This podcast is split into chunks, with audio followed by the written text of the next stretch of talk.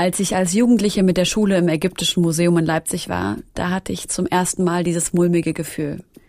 Warum steht hier eine Mumie, die eigentlich nach Ägypten gehört? Meine Mama hat mir nach diesem Ausflug erklärt, dass viele der Schätze aus anderen Ländern, die in deutschen Museen herumstehen, einfach nicht hier sein sollten und dass viele davon geraubt sind. Ich bin Helene Fares und in diesem Podcast will ich den Worten meiner Mama, die ich noch immer im Ohr habe, wenn ich deutsche Museen betrete, auf den Grund gehen und herausfinden, wie sind diese Objekte nach Deutschland gekommen und was sind ihre Geschichten? Wie soll man es denn sonst nennen, wenn nicht Verbrechen?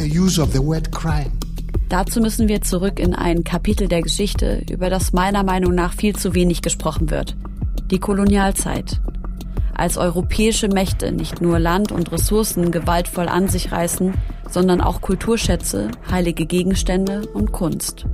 Die Spuren führen uns auf Schiffe, an Ausgrabungsstätten, in Keller und in dubiose Auktionshäuser. Das ist Hehlerei. Wer mit Raubkunst wissentlich handelt, äh, ist Hehler. Wir sprechen mit Menschen, die die Herkunft von wichtigen Objekten in Museen erforschen und mit Menschen, die ihre wichtigen Kulturschätze zurückfordern. Die Nofretete-Büste ist ein wichtiges Objekt ägyptischer Kultur.